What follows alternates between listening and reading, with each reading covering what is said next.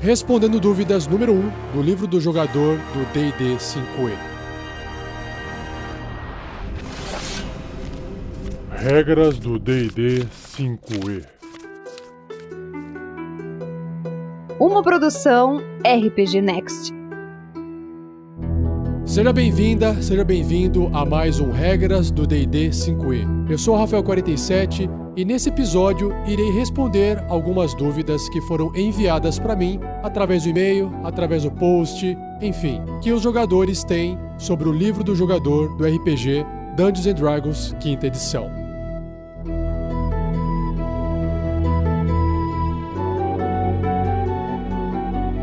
Seja você também um guerreiro ou uma guerreira do bem. Saber mais, acesse padrim.com.br barra rpgnext ou picpay.me barra rpgnext.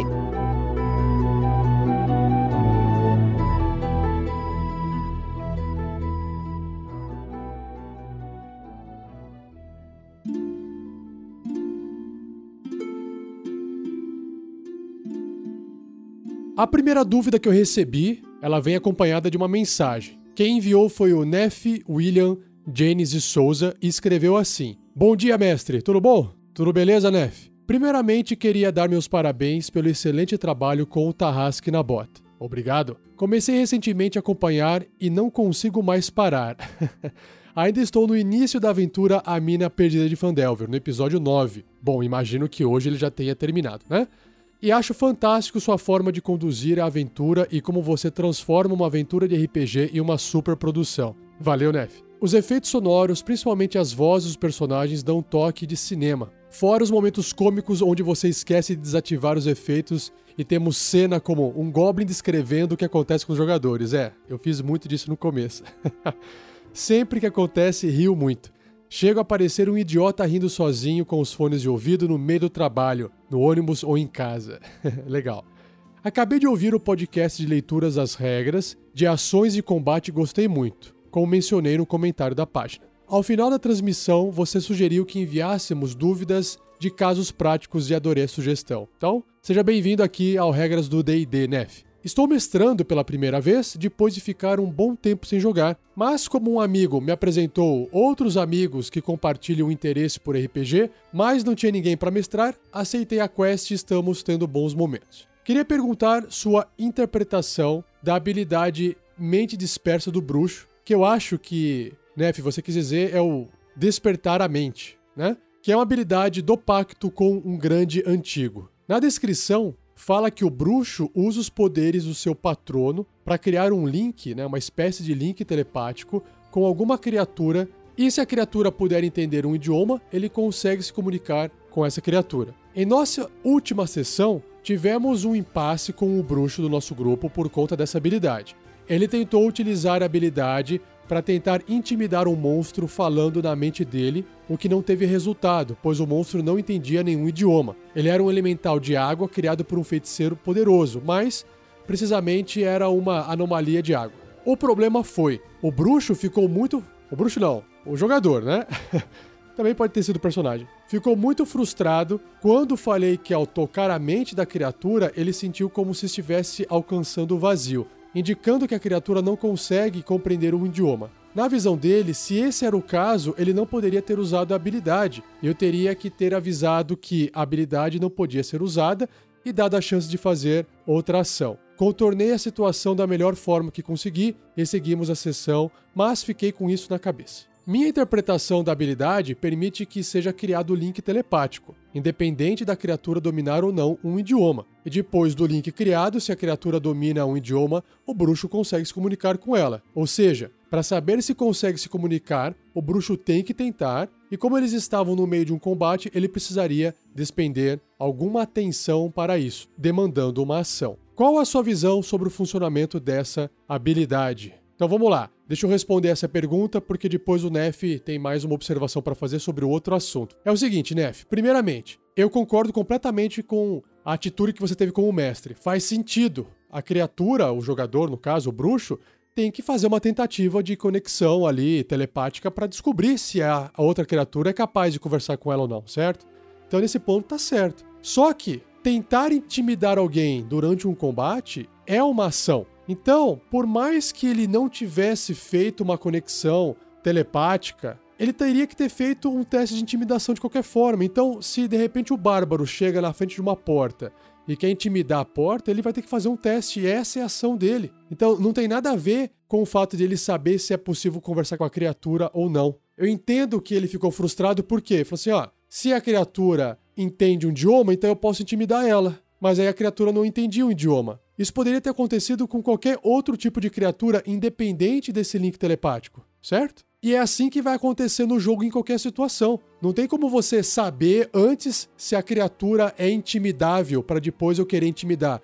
Da mesma forma que você não tem como saber se aquela criatura vai sofrer dano com fogo, se ela vai sofrer dano com um ataque de espada, um dano cortante. Imagina o mestre fala assim: olha, não ataca com fogo porque ela é imune a fogo. Olha, não ataca com corte, com espada cortante ou com arma perfurante, porque a criatura é imune a isso. Como é que o personagem sabe dessa informação? Não faz sentido nenhum. A quarta edição tinha uma regrinha, que eu até importo isso para a quinta edição, que é: o jogador pode gastar a ação dele na vez dele durante um combate e fazer um teste ou de natureza, ou de religião, ou de arcana, para tentar se lembrar ou obter alguma informação sobre um ponto fraco da criatura. Então, por exemplo, você está diante de um zumbi, você faz um teste de religião para você tentar se lembrar se em algum momento você ouviu falar ou leu em algum livro que aquele zumbi tem fraqueza contra dano radiante. E aí você, ao invés de atacar com, sei lá, flecha, você troca para sua magia de dano radiante e aí você vai ser mais eficaz. Só que você já gastou uma ação para lembrar dessa informação, entendeu? Então, eu acho que tá certinho a sua atitude como mestre. Eu faria exatamente o mesmo. O personagem tentou se comunicar, opa, não tem como você se comunicar, logo você não consegue intimidar. Perdeu a sua ação. É isso aí, faz parte do jogo. Foi um risco que ele correu, certo? Então, isso está resolvido. Agora a segunda parte aqui do e-mail dele. Ele escreveu assim: Aproveitando, queria te perguntar se as listas utilizadas na aventura de Fandelver, como as listas de erro e acerto crítico e de choque, que é o System Shock, imagino eu, estão disponíveis em algum lugar ou se você montou. Queria implementar algo assim na minha mesa, acho que tornaria o jogo mais divertido.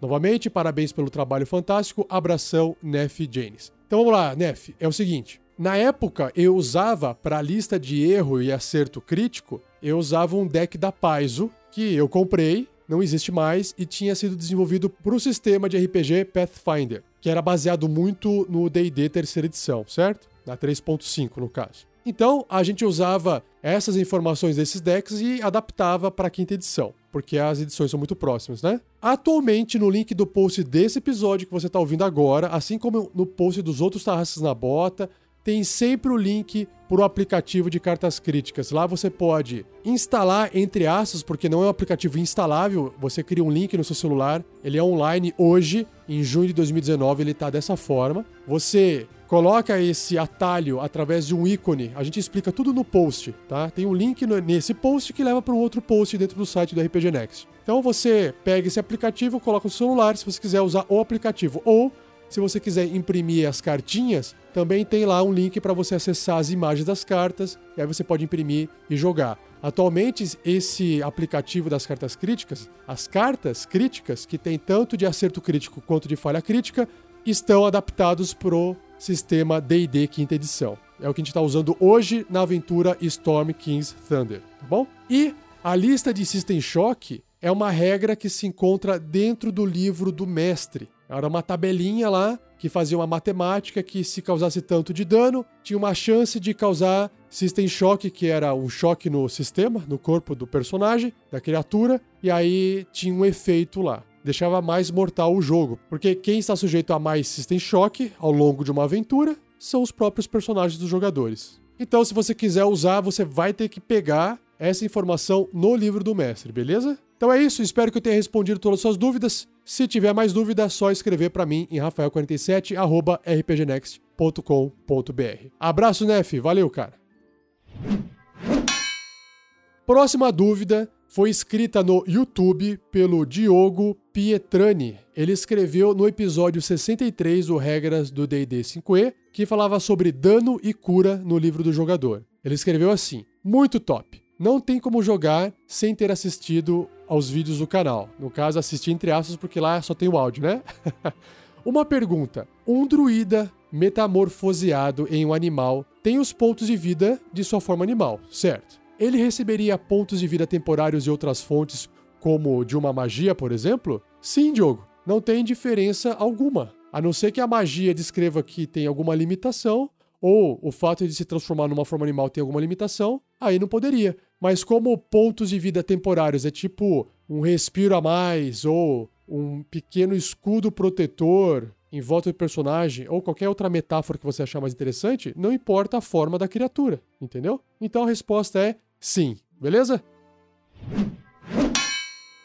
E o Diogo Pietrani também perguntou no episódio seguinte, no episódio 64, sobre combate montado e submerso. Ele escreveu assim: Top! Diga aí, Rafael, como você faria, em termos de regra, um duelo entre dois combatentes montados? E como seria uma justa entre cavaleiros? Um grande abraço e parabéns por mais um ótimo vídeo. Olha só, são duas perguntas. A primeira, um duelo entre dois combatentes montados. Então, Diogo, a regra não muda no combate. Se você está montado, você rola iniciativa. Se a sua montaria é uma montaria tipo um cavalo, ou seja, você vai controlar o cavalo, ele não é independente nesse caso, então a sua iniciativa do seu personagem é o que vai fazer você controlar o seu cavalo. O cavalo serve nesse momento como um objeto, né, um animal que vai te deslocar. Ao invés do seu personagem ter que andar pelo local, pelo ambiente do combate, quem faz isso é o cavalo. Então, ele comanda o cavalo e anda para baixo para cima. Normalmente, então ele anda, ataca, e claro que o cavalo tem algumas ações que estão descritas no livro. Né? Ele pode dar o dash,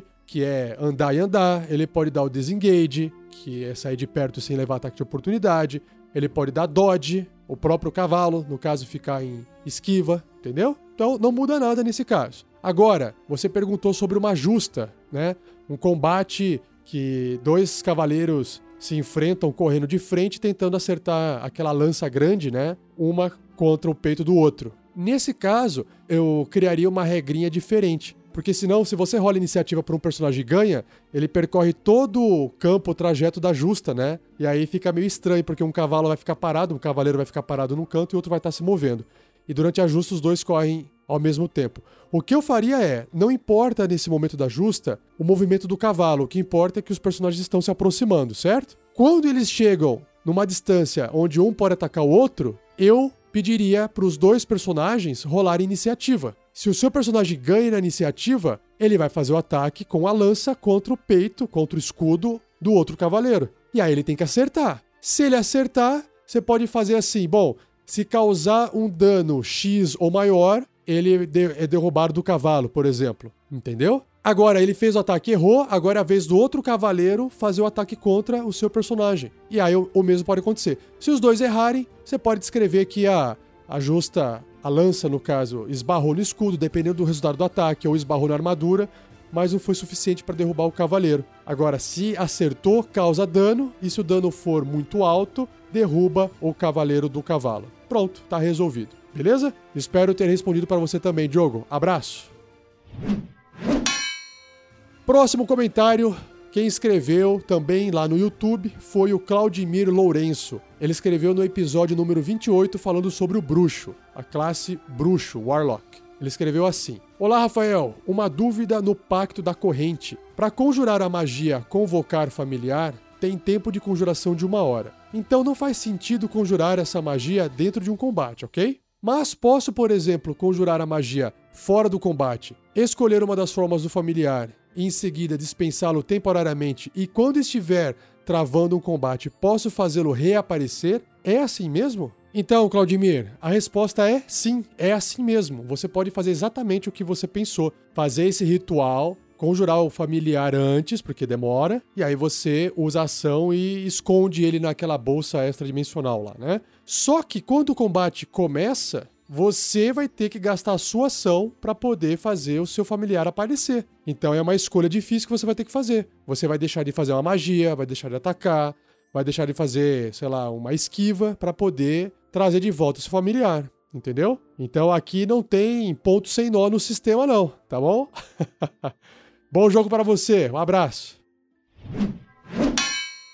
Próxima dúvida, quem enviou foi o Márcio Moreira e escreveu também no YouTube no episódio 63 sobre dano e cura. Ele escreveu assim: Oi, Rafael, tudo bom? Beleza, Márcio? E no caso de um ferimento permanente, como uma amputação? Como tratar isso numa mesa e como tratar isso em jogo? Quais magias regeneram esse dano? Bom, vamos lá, Márcio. É o seguinte, ó. Tenta trazer o que aconteceria na vida real com uma pessoa que tem uma amputação permanente. Por exemplo, se for um braço, ela não pode, provavelmente, segurar um escudo e uma espada. Então ela vai ter que optar. E uma arma de duas mãos também não tem como ser utilizada, certo? Agora, para escalar, talvez ele tenha desvantagem, porque é difícil escalar com um braço só, entendeu? Agora, se for uma perna, a perna vai impactar no movimento, vai impactar também na hora de escalar, vai impactar na hora de pular. Então, depende de qual membro foi amputado e em qual parte foi amputado. Se foi só a mão, ele ainda tem o braço, talvez dê para prender alguma coisa e ele continua conseguindo usar o braço para atacar com uma arma de duas mãos. Então, nessa parte do RPG, o que vale é a improvisação. Fica mais interessante.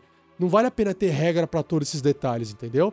Use o sistema. Vantagem, desvantagem, mais dois, menos dois, consegue, não consegue fazer, beleza? Agora, sobre quais magias regeneram esse dano, né? Esse membro perdido, com certeza, a gente vai chegar em magias de nível mais alto nos episódios futuros do Regras do D&D 5e, que explicarão como é que funciona sistematicamente a recuperação desses membros. Então, continue ouvindo os episódios que a gente vai chegar lá, tá bom? Abraço! Seguindo aqui, indo agora para o episódio 62, realizando um ataque e cobertura, o Henrique Silva Barbosa escreveu no YouTube. Legal demais fico ouvindo e acompanhando no livro. Ah, que legal. Uma dúvida: quanto ao ataque de duas mãos, o personagem precisa ter habilidade de ataque bônus para usar? Por exemplo, tem um ladino nível 4 que usa armas leves. A ação bônus que tenho é a ação ardilosa, que não permite ataque. Então vamos lá, Henrique, vou, deixa eu tentar corrigir algumas coisas aqui, olha. Ataque de duas mãos significa que você está me falando que é o combate usando as duas mãos, certo? Você faz um ataque com uma mão, e aí, se você tiver uma arma leve na outra mão, você pode usar a sua ação bônus para poder também fazer um ataque, desde que você tenha atacado com a mão principal. Então, todo personagem tem uma ação bônus. Só que você só pode usar a sua ação bônus se tiver alguma coisa que use ação bônus para ser utilizada. Então você só pode usar ação bônus se você tiver alguma coisa que use ação bônus, como por exemplo algumas magias e como por exemplo esse ataque com a outra mão usando uma arma leve, desde que você tenha feito um ataque com a mão principal. Lembrando que você tem que estar segurando uma arma leve nas duas mãos. O primeiro ataque com a mão principal também tem que vir de uma arma leve, uma arma light, ok? Como por exemplo, duas adagas. Agora, Henrique, a habilidade de ação ardilosa do seu ladino, que veio do nível 2, ela não é uma ação bônus. Na verdade, ela precisa que você gaste ação bônus para ela ser ativada, entendeu? Então, você vai optar. O ladino tá com uma adaga, por exemplo, e ele fez um ataque. Pode ter sido um ataque corpo a corpo, ou ele arremessou a adaga, não importa. Ele fez um ataque com a adaga. E aí ele tem uma outra adaga na outra mão. Aí você vai pensar, bom, eu quero fazer um ataque com essa outra adaga, seja corpo a corpo ou também arremessando, se você quiser. Ou você vai querer usar ação bônus para fazer uma das opções da ação ardilosa, que é fazer uma disparada, desengajar ou esconder, entendeu? Então você tem que optar. Você só tem uma ação bônus e você pode, nesse caso do seu personagem, fazer uma dessas quatro ações: atacar novamente, porque você fez o primeiro ataque, né, com a arma leve, fazer a disparada, desengajar ou esconder, entendeu? É uma questão de escolha. Não significa que essa ação é uma ação bônus. É porque ela consome. Você tem que usar uma ação bônus. Todo mundo só tem uma. Respondido? Abraço! A próxima dúvida foi escrita no YouTube também, no episódio 67, sobre 10 truques de encantamento, evocação e ilusão. Né? Um episódio sobre magias. O Victor Domaine escreveu assim: Essa divisão que vocês fizeram para explicar as magias ficou perfeito. Parabéns novamente. Valeu, Victor. Eu tenho uma dúvida. Um bardo de primeiro nível pode usar uma magia ou truque e na ação bônus atacar com um arco curto? Outra dúvida que eu tenho é: se posso atacar com um arco curto na ação e atacar novamente na ação bônus com esse mesmo arco curto? Então, Victor, é o seguinte, vamos lá, olha só. Se você tiver uma magia que consome uma ação bônus, Então, você pode sim atacar com seu arco, normalmente usando a ação, e com a ação bônus fazer a magia, ok? Então, se esse truque consome pelo menos uma ação bônus, você pode fazer na ação bônus. Inclusive, você pode fazer uma magia que precisa de ação bônus usando uma ação normal, sem problema nenhum, beleza? Agora, se você tá usando a sua ação para atacar com arco curto, você não pode usar ação bônus para poder fazer novamente um ataque com arco curto. Por quê? Porque o arco curto não é uma arma leve, não é uma arma light, entendeu? E mais, para você disparar com arco, você está usando as duas mãos. E a regra de você combater com duas armas para poder fazer dois ataques, você tem que estar tá segurando uma arma em cada mão e não uma arma com as duas mãos. Respondido? Um abraço também para você, Vitor. Voltando um pouquinho no tempo agora, lá no episódio 51, falando sobre multiclasse, o YGZR escreveu no YouTube: Sou Mago 9 barra Paladino 2. Ou seja, ele é um personagem de nível 11, onde 9 níveis ele evoluiu na classe de mago e 2 níveis na classe de paladino. Tenho meus dados de vida separado. No caso do mago, tenho o máximo de vida no primeiro nível tendo no total 9d6 mais a constituição, e com o paladino eu tenho 10 de vida máxima no primeiro nível, tendo no total 2d10 mais constituição. Quando eu sofrer dano, em qual eu desconto? Primeira pergunta dele. Então, vamos responder essa primeira pergunta sua, Y. Chamar você de Y, beleza? Fica mais fácil. Olha só, quando você está evoluindo seu personagem, você está rolando os dados de vida ou você está pegando um valor médio, certo? Então, os seus pontos de vida são um só. De onde você vai descontar? Do seu número total de pontos de vida. É assim que funciona. Vou fazer um exemplo mais fácil, tá bom? Se o seu personagem tem constituição zero, então não tem bônus nenhum. Então ele começou como sendo mago. Então ele tem 6 pontos de vida. Quando ele foi para paladino, o paladino ele tem um dado de 10 faces como um dado de vida. Então, se você for pegar o valor médio, o livro sugere 6 ao invés de rolar, mas você pode rolar se você quiser, combine com o mestre, tá bom? Vamos supor que você pegou 6. Então você tem 6 do mago do primeiro nível e 6, e não 10, do segundo nível de paladino. E aí você está com 12 pontos de vida. Então, de onde você vai tirar seus pontos de vida? Desses 12. Levou uma flechada que causou 5, 12 menos 5, entendeu? É assim que calcula os pontos de vida quando você está jogando aí o seu RPG. Primeira pergunta respondida, vamos para a segunda agora. Sou então um personagem de level 11, sim. Foi o que eu comentei lá no começo, tá certinho. E peguei um nível de paladino quando passei para o décimo nível e para o décimo primeiro nível. Então, o que ele está explicando é que ele foi, continuou sendo mago do primeiro nível ao nono nível, depois que ele começou a virar paladino. Minhas magias de mago posso usar de nível 2, 3 e até os níveis que o nono nível de mago permite, enquanto de paladino apenas no seu nível mais baixo, mas podendo aprimorar se tiver na descrição da magia. É isso aí. Aprendo magias e as preparo de acordo com o paladino, já que o mago está organizando e é minha classe principal. Na verdade, aqui, Y, é, você tem que preparar a magia das duas classes. As magias de paladino e as magias de mago. Tem que ser preparadas, beleza? Continuando. Meus espaços de magia é de acordo com o do paladino ou de acordo com a tabela da multiclasse? Ah, isso é muita loucura, mas quero aprender. então, Y, é o seguinte. O livro diz que se você tem duas classes conjuradoras, você vai seguir a regra de conjurar magias da multiclasse. Você não vai mais seguir as regras do mago e nem do paladino, porque as duas classes são conjuradoras. Então você segue a regra que está descrita, ou seja, você sim tem que seguir a tabela de multiclasse que o livro te apresenta, tá bom? É isso aí. Abraço. Continuando aqui, o José Carlos Eiras escreveu no post do episódio 73 sobre as 14 magias de primeiro nível de evocação. Ele perguntou assim, ó: Salve Rafael 47. Dúvida: magia raio de bruxa, o raio voltaico do Sandoval.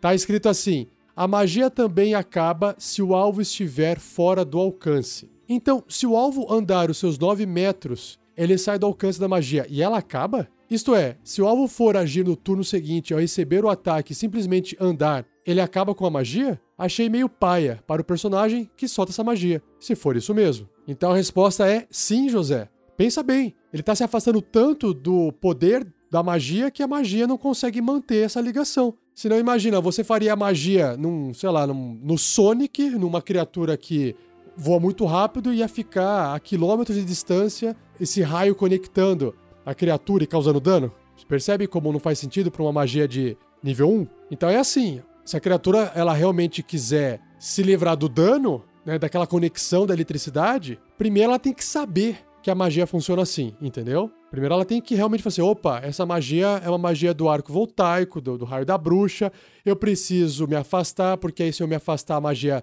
cessa. Então, primeiro a criatura tem que conhecer. Segundo, se ela souber, ela vai ter que fazer uma escolha. Eu avanço e continuo com o meu plano de avançar e fazer alguma coisa contra os meus inimigos, ou realmente me afasto? Agora, se você fez a magia numa criatura que ela pode se afastar e ela sabe que se ela se afastar da magia, a magia cessa, aí a escolha foi sua. Então, eu não vejo muito problema. O que vocês têm que evitar no RPG é o metagame. Quantas criaturas vão saber que se elas se afastarem da magia de forma consciente, a magia vai cessar, entendeu?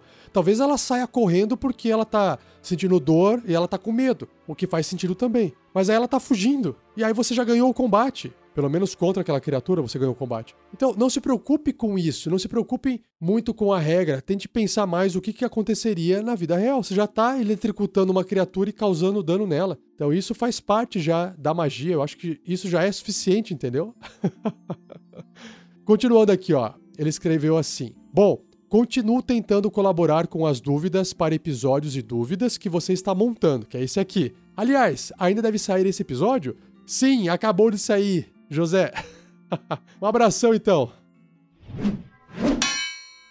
Próxima dúvida também foi escrita no post do episódio 70 sobre as nove magias de primeiro nível de conjuração. Wesley Gomes escreveu assim: Boa tarde, ou bom dia, boa noite, depende de quando você estiver ouvindo isso, né? Queria agradecer a todos do RPG Next pelos podcasts do livro do jogador e também os do Tarrasque na Bota. Estão me ajudando bastante na preparação de uma campanha de D&D 5e que comecei a narrar. Aê, Wesley, parabéns, cara. Tenho uma dúvida a respeito do familiar na magia invocar familiar. Ele só pode ser curado por meios convencionais? Ao guardá-lo, entre aspas, no saco dimensional, ele recupera a vida ou ao conjurá-lo, novamente ele mantém a vida que ele tinha antes? Um grande abraço a todos, parabéns pelo trabalho, sucesso. Vamos lá então, Wesley. O seu familiar é uma criatura, então ele pode ser curado da mesma forma que o seu personagem ou outras criaturas são curadas, com magia, comendo coisinhas aqui ou ali. Só que uma criatura no D&D 5e, ele tem uma ficha diferente, né? Ele tem regras diferentes. Ele também tem o dado de vida. Toda criatura também tem lá seus dados de vida. Então, teoricamente, uma criatura que descansar, fizer um descanso curto, ela poderia rolar aqueles dados que está marcado ali na fichinha dela para ela recuperar aqueles pontos de vida. E o que acontece quando o seu personagem dorme? Ele não recupera os pontos de vida? Ele não recupera alguns dados de vida também? A mesma coisa vai acontecer com o seu familiar. Então, guardar no saco não vai recuperar a vida dele. Apenas se você descansar, o seu bichinho pode estar tá descansando também. Se ele tem condições de recuperar a vida dele porque ele tem lá um dadinho, converse com o mestre. Olha, mestre, posso rolar esse dado de vida do, do bichinho aqui para ele recuperar esses pontos de vida? Ah, você tá fazendo um descanso curto? Ah, então ele pode. Ou você tá cuidando dele ali e aí tá curando ele. Ah, a gente resolveu dormir e ele vai dormir dentro do saco dimensional. Todo mundo acordou no outro dia, cheio de vida, inclusive o seu familiar. Beleza? É assim que eu jogaria, tá bom, Wesley? Abraço. Próxima dúvida veio de Rafael Almeida Antunes e ele enviou no meu e-mail. Escreveu assim: Rafael, gostaria de sanar uma dúvida com você sobre o podcast do Regras do DD 5E, episódio 69, sobre as sete magias de nível 1 de abjuração. A dúvida é a seguinte: sobre a magia armadura de Agates, ou qualquer magia que dê armadura, um monge perde bônus por lutar sem armadura, caso seja um multiclasse? Por exemplo, um monge nível 1 Bruxo nível 1. Em combate por ser monge, ele tem bônus de armadura por estar sem armadura. Mas, se eu usar a armadura de Agates, esse bônus soma ou ele perde bônus de monge? Então vamos separar as palavras melhor aqui, Rafael. CA, classe de armadura é uma coisa e armadura é outra coisa, tá bom? Todo personagem vai ter uma CA. No caso do monge, o monge tem uma CA, tem uma classe de armadura. Agora, não significa que ele esteja vestindo uma armadura, que é um equipamento, beleza? Agora, vamos entender a magia armadura de Agates, se ela está concedendo um bônus na CA ou se ela está realmente criando um equipamento, uma armadura mágica em cima do monge, entendeu? Então, vamos dar uma olhadinha na magia. Uma força mágica protetora envolve você. Então, já está respondido aqui, ó. Uma força mágica protetora. Não é um equipamento, uma armadura que vai prejudicar o movimento do monge, entendeu? Manifestando-se como um frio espectral que cobre você e seu equipamento. Você ganha 5 pontos de vida temporários pela duração. Então, não importa o título armadura na magia, o que importa é a descrição.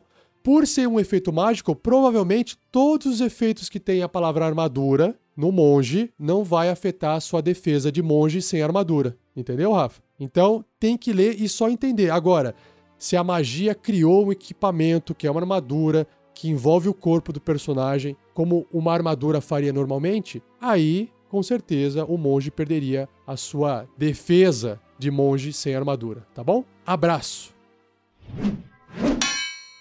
Agora indo para a penúltima dúvida que foi escrita pelo Alan Augusto Rebelo. Ele escreveu assim no e-mail: Bom dia, Rafael. Bom dia, boa tarde, boa noite, né, Alan? Eu estou com uma dúvida no meu grupo de RPG. Gostaria de saber de que forma um personagem pode, por exemplo, se esconder atrás de uma árvore e atacar. Pelo que entendi das regras, qualquer personagem, em tese, poderia, em seu turno, estar atrás de uma árvore, sair para atacar e, no mesmo turno, se esconder atrás dela novamente, evitando com que o adversário possa o atingir com um ataque à distância em sua vez. Então, já já eu vou corrigir essa frase que tem um errinho aí. Bom, no caso, gostaria de entender melhor como a habilidade de segundo nível do Ladino, Ação Ardilosa, se aplica. Ou seja, qual a vantagem de fato que ela daria caso o Ladino use a ação Esconder como ação bônus, tendo em vista que, em tese, todo personagem já pode atacar e se recolher novamente para a cobertura. Então é assim: são coisas diferentes. Se esconder é um evento, digamos, é uma coisa que acontece com o personagem, Agora, o que eu gasto de tempo para conseguir me esconder é outra história, entendeu? Então vamos lá. Se esconder em combate é uma ação. Então você tem que gastar uma ação para se esconder. Então você vai deixar de atacar e vai deixar de fazer outras coisas que uma ação permite o seu personagem fazer, tá bom? Então suponha que o seu personagem ele tá de frente para um inimigo ele quer correr até atrás de uma árvore e ele quer realizar o teste de furtividade para poder se esconder atrás da árvore, tá bom? Então você faz o seu teste de furtividade rolando D20 e você tem que comparar esse resultado com a percepção passiva do inimigo. Então vamos supor que o inimigo tem uma percepção passiva de 11 e o seu personagem tirou 12 na furtividade. Então, para todos os efeitos, ele conseguiu ficar bem atrás da árvore, de forma que o inimigo não enxerga mais seu personagem, entendeu? Mas o inimigo sabe que o seu personagem está atrás da árvore, ele só não está enxergando ele. Então eu não consigo atirar uma flecha, porque eu não estou te vendo. Se eu atirar uma flecha em sentido ao personagem, vai bater na árvore, mas nada impede de eu lançar uma bola de fogo do lado da árvore, porque o fogo vai se expandir e aí o fogo vai pegar nele, entendeu? Esse é o primeiro caso. Agora, se o seu personagem tirou 10 nesse teste de furtividade, por causa da percepção passiva de 11 do inimigo, é como se o pezinho tivesse ficado para fora, o ombro ficou para fora, atrás da árvore, sabe? Um pedaço do corpo do personagem não ficou 100% escondido. Então o inimigo continua te vendo, entendeu? Ele continua vendo você ali. Então o máximo que vai acontecer nesse caso é que o seu personagem vai ter a proteção da árvore contra algum tipo de ataque que envolva linha de visão, entendeu? Qual a diferença do ladino? É que o ladino ele pode fazer esse teste de furtividade para se esconder como uma ação bônus. E isso é muito forte, entendeu? Por quê? Porque ele consegue fazer o seu ataque atrás de uma árvore, por exemplo, e aí, com ação bônus, ele faz o teste novamente e ele pode se esconder. Ou seja, o inimigo, ele sabe de onde está vindo uma flechada, mas ele não consegue enxergar sua vítima para contra-atacar.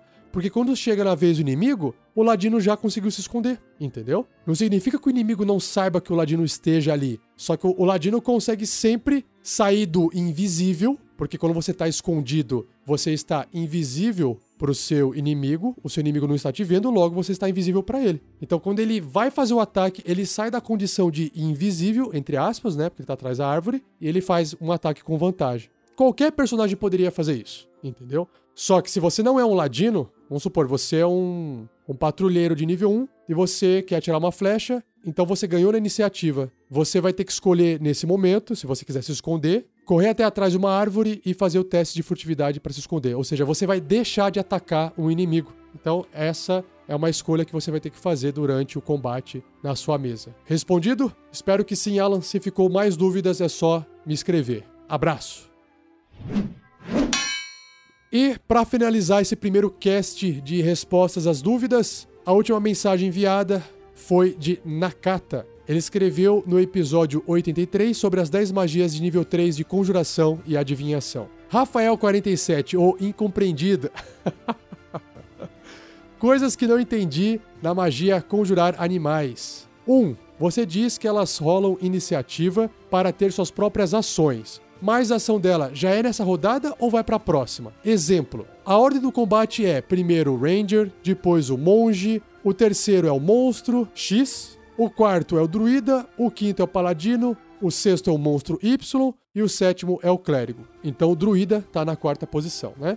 E aí o Druida usa, conjura essa magia conjurar animais. Rola iniciativa e ela cai com iniciativa maior que o Monstro Y, que o monstro Y estava depois do druida, certo? Aí a pergunta é: essa criatura age logo depois do paladino, ou seja, a criatura vira o sexto da ordem antes do monstro Y, e o monstro Y, que era a sexta posição, passa para a sétima posição? É isso que ele está perguntando. Ou tem que esperar todas as ações para depois vir a vez dela? Então, já te respondendo aqui, Nakata, sim. Nesse caso, se você tirou uma iniciativa maior que a do, do monstro Y, a criatura vai ter que esperar primeiro o monstro Y agir, ou seja, vai acabar essa rodada e todas as criaturas com iniciativas baixas vão agir.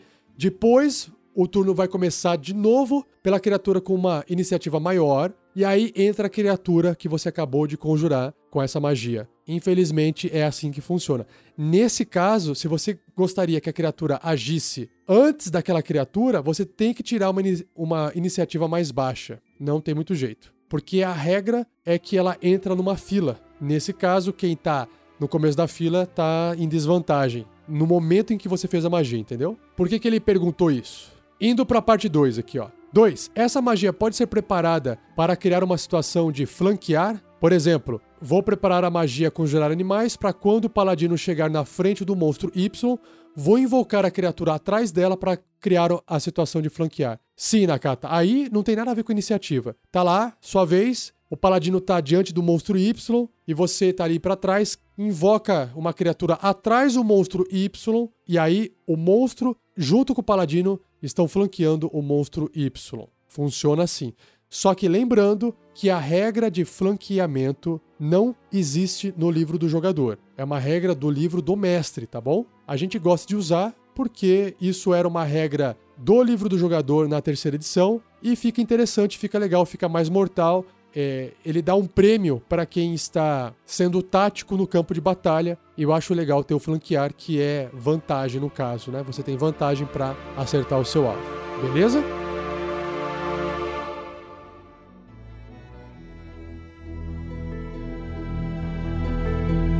Então é isso. Eu fecho esse primeiro episódio de respostas às dúvidas do livro do jogador. Espero que você tenha gostado. Compartilhe com seus amigos, compartilhe com suas amigas e eu aguardo mais perguntas serem enviadas para mim para que eu possa juntar e publicar o episódio 2 de respostas a dúvidas do livro do jogador.